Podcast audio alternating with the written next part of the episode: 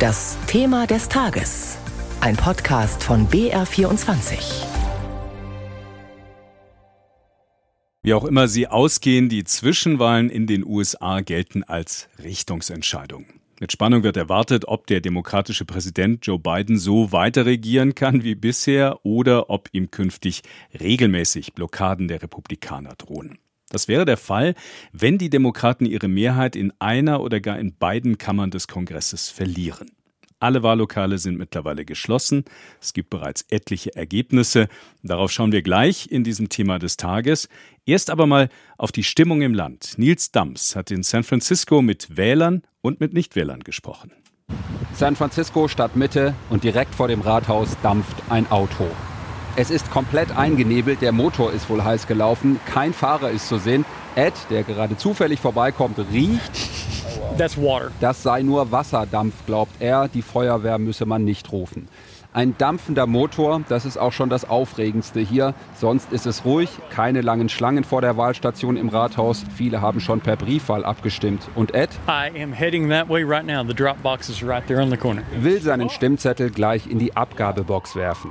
Er sei grundsätzlich unabhängig, fühle sich also keiner Partei verpflichtet. Bei diesen Wahlen habe er aber für die Republikaner gestimmt. Er geht auch davon aus, dass diese die Mehrheit im Senat und im Repräsentantenhaus übernehmen. Dass es dann einen Stillstand geben könnte, weil der Präsident keine Gesetze mehr durchbringt, glaubt er nicht. Das passiere doch immer wieder. Der Präsident ist von der einen Partei.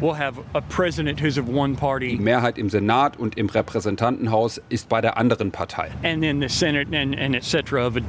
Die werden sich schon einigen, glaubt er. Warner glaubt das nicht. Mhm. Er hat schon gewählt. Auf seiner Jacke klebt ein Sticker I voted steht da drauf.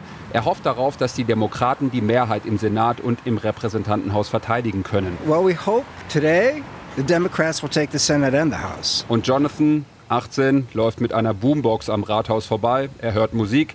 Wählen will er nicht. No. No? no. Er interessiert sich einfach nicht dafür. Uh, not something I really give into. Warum will ich wissen? I don't really care. Weiß er auch nicht. I don't know. Er raucht auch einen Joint, das ist in Kalifornien erlaubt. In fünf anderen Staaten wurde auch über Cannabis-Gesetze abgestimmt.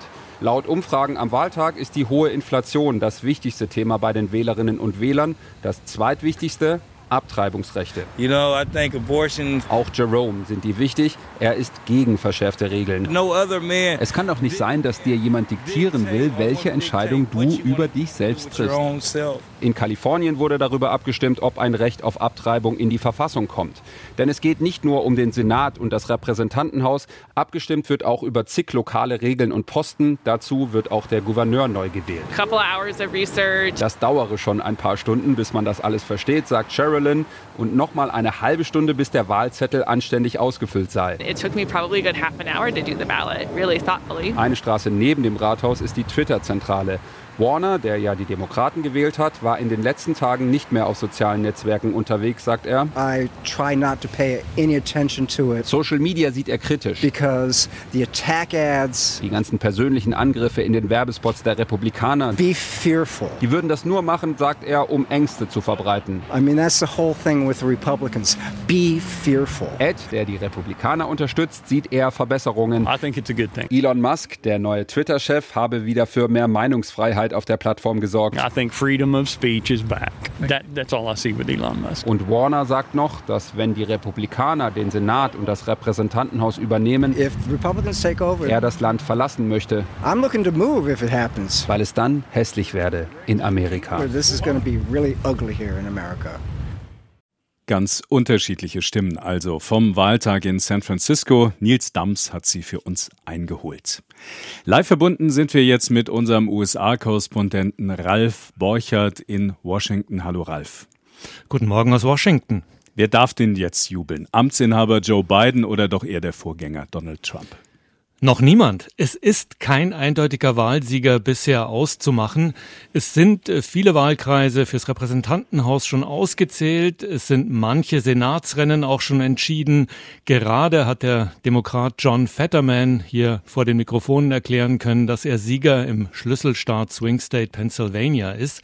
Aber die Verluste für Präsident Joe Bidens Partei, die Demokraten, sind weniger groß. Bisher, soweit man es überhaupt sagen kann, als in vielen Umfragen vorhergesagt. Und die rote Welle, die sich die Republikaner erhofft haben, rot ist die Parteifarbe der Republikaner in den USA, ist bisher auch ausgeblieben. Also stand jetzt, das Repräsentantenhaus wird am Ende aller Wahrscheinlichkeit nach doch knapp zu den Republikanern zurückgehen, aber eben nicht so stark wie gedacht. Und im Senat ist alles offen bisher. Kopf an Kopf rennen. Es kann eine Stichwahl in Georgia geben, vielleicht erst am 6. Dezember. Und äh, ein eindeutiger Wahlsieger bisher? Fehlanzeige, würde ich sagen. Wenn das so ausgeht, wie es sich jetzt abzeichnet, bleibt da eigentlich Joe Biden gar nichts anderes übrig und den Demokraten, als dass er nochmal antritt? Ja, das ist nicht unwahrscheinlich. Ich denke, der nächste Schritt wird kommenden Dienstag sein. Was sagt Donald Trump? Er hat ja angekündigt, am Dienstag eine große Erklärung abzugeben. Die meisten erwarten, er wird seine Kandidatur erklären. Allerdings heute, auch dieses Ergebnis steht schon fest, Ron DeSantis, Gouverneur von Florida, der schärfste innerparteiliche Konkurrent von Trump bei der Bewerbung um die nächste Präsidentschaftskandidatur, hat einen sehr klaren Wahlsieg als Gouverneur eingefahren, ist im Amt bestätigt worden. Das gibt DeSantis vielleicht Auftrieb, gegen Trump zu konkurrieren. Also auch das ist noch nicht ganz entschieden.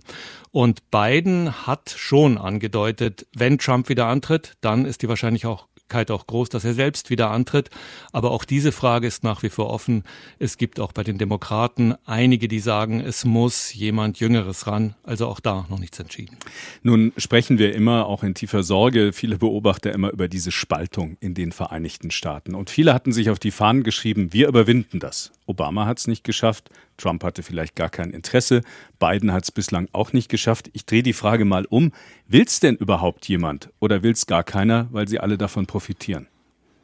Die Spaltung ist tief und auch mein Gefühl, Recherchereise durch Pennsylvania in den vergangenen Wochen, viele Gespräche, seit ich hier als Korrespondent am 1. September angefangen habe, die Spaltung wird eher tiefer. Das geht durch Familien, das geht durch Freundschaften.